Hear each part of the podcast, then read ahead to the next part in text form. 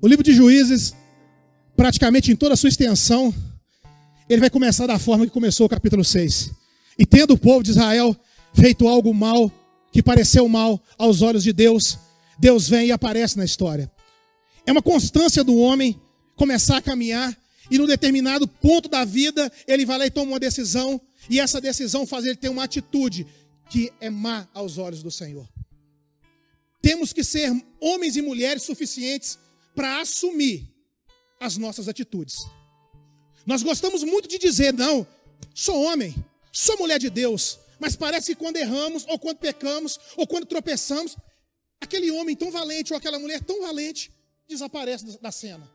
E dá lugar a uma pessoa que, ao invés que no primeiro momento seja o arrependimento, que parece que no primeiro momento deveria buscar o arrependimento, um remorso começa a tomar. E caminhando nesse pouco tempo, como jovem que sou, o que eu tenho deparado na nossa igreja, enquanto pregador da palavra, enquanto crente que senta nessa cadeira, é uma necessidade extrema que o remorso, que tem consumido muitas das vezes o coração, substitui o lugar do arrependimento. Que me pegaram, a casa caiu quando na verdade só te afasta daquilo que chama graça e misericórdia. O texto vai dizer que os filhos de Israel fizeram o que era mal aos olhos do Senhor, e o Senhor os deu nas mãos do midianita por sete anos.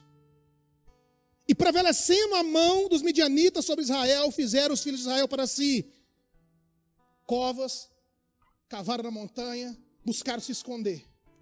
O texto é muito claro nas suas primeiras linhas, dizendo que o povo escondeu para salvar a sua vida. Fizeram esconderijo para sobreviver. Buscaram uma saída para sair debaixo daquele jugo que estava oprimindo. Tentaram uma solução para que pudesse manter a vida caminhando.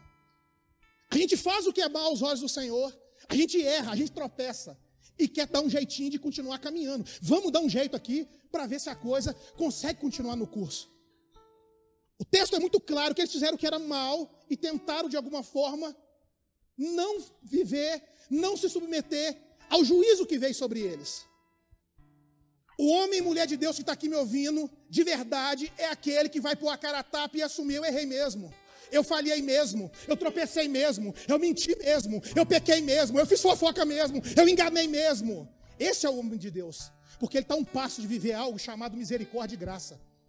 Porque o homem que faz isso, ele está promovendo na vida dele algo no mundo espiritual que só a chave chamada arrependimento destrava. Só a chave chamada arrependimento é que vai destravar algo chamado misericórdia. Mas a gente tenta dar um tempinho, vai que cola, vai que dá, vai que passa. Vamos tentar alguma coisa e se conseguir, vai que ninguém viu. Mas a Bíblia vai dizer, baseado no Salmo 113, que tem um Deus sentado num trono contemplando todos os moradores da terra. Ele sabe o que eu faço. Ele sabe por que eu fiz. Ele sabe até como eu fiz. Eu posso passar de liso nos olhos dos senhores e das senhoras, mas do céu eu não vou passar. E quando a Bíblia vai dizer que eles fizeram o que era mal aos olhos do Senhor, o Senhor os entregou na mão dos midianitas. Você que está me ouvindo pregar, quem que entregou na mão dos midianitas mesmo? O Senhor. Você acha que foi assim? Toma, midianita leva meu povo. Toma, Midianita. Leva meu povo escolhido. Leva minha igreja. Leva aqueles que eu tenho promessa. Estou te entregando aqueles que eu amo. Aqueles que antes da fundação do mundo eu morri por eles em amor. Você acha que foi assim? Não.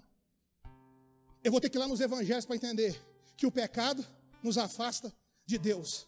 O fato dos homens pecarem afastaram ele de Deus. E quando você Pode parecer básico o que eu estou dizendo, mas é muito real e fundamental. O fato de eles terem errado, feito o que era mal aos olhos do Senhor, os afastou do Senhor. Se o Senhor não está perto, pode ter certeza que o inimigo é que vai prevalecer. Se o Senhor não está perto, não é as coisas do céu que vai se manifestar. E quando eu leio que eles estão na mão dos midianitas, porque o Senhor entregou, entenda. Deus não deu de presente, não deu de mão beijada. O Senhor simplesmente se afastou. E sou capaz de dizer que eles se afastaram do Senhor e abriu um precedente para que os midianitas viessem e o oprimissem, e o colocasse em luta, e colocasse num grau de dificuldade, e começasse a fazer com que a vida daqueles homens e daquelas mulheres fosse num alto grau de provação. Parece que eu oro com algumas pessoas aqui agora pregando, e elas se identificam nesse momento. Porque elas começaram a perceber, pastor Abraão, que elas estão vivendo lutas, não é porque Satanás falou e colocou luta. Não é porque o inferno levantou contra ele, foi porque ele tomou uma posição errada, ele tomou uma decisão errada, ele liberou palavras que não deveriam ser ditas, caminhou aonde não deveria caminhar e agora está vivendo o preço da decisão que ele tomou.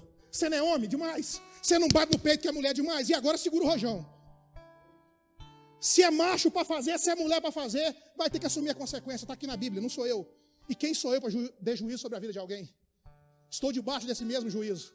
Mas uma coisa é clara: e sucedeu, lá no versículo 7, que eles olharam para aquilo e começaram a clamar ao Senhor.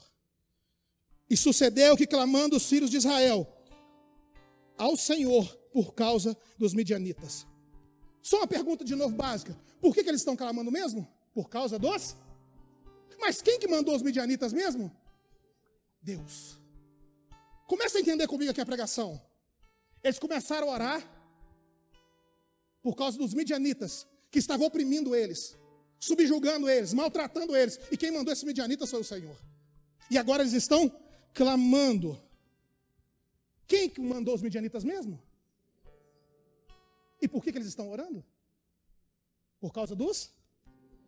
Sabe essa luta, essa peleja que você está vivendo, essa afronta, essa humilhação, esse dedo na cara, impondo sobre você coisas que você não fez e você tem que engolir seco muitas das vezes. Sabe isso tudo que você passa?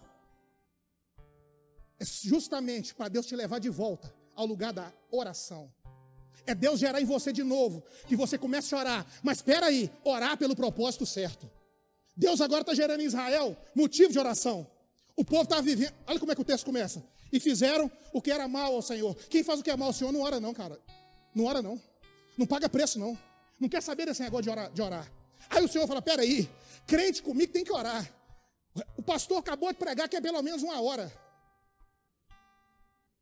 Aí Deus vai lá agora e levanta uma ocasião para consertar a coisa. Ele poderia simplesmente expulsar os midianitas. Ele é o Senhor dos exércitos, Ele é Rei dos reis, Ele é Senhor dos senhores. Ele poderia dar ordem aos anjos a nosso favor, mas Ele não vai dar, não. Sabe por quê? Primeiro, Ele vai te ensinar a orar de novo, querido. Vai te colocar com a boca no pão e falar: peraí, o que muda a sua vida, o que te transforma é orar. E não é qualquer oração, não é essa oração que você vem toda semana e fala: Deus me dá, Deus eu quero, Deus arruma, Deus faz. Não, é oração com propósito. Uma oração que realmente vai mover o céu.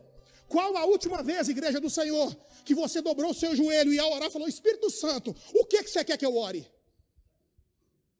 Você arrancou a sua lista e começou a dizer: me dá isso, me dá aquilo, resolve isso. Uns têm assim: mata fulano, mata ciclano. Não é assim?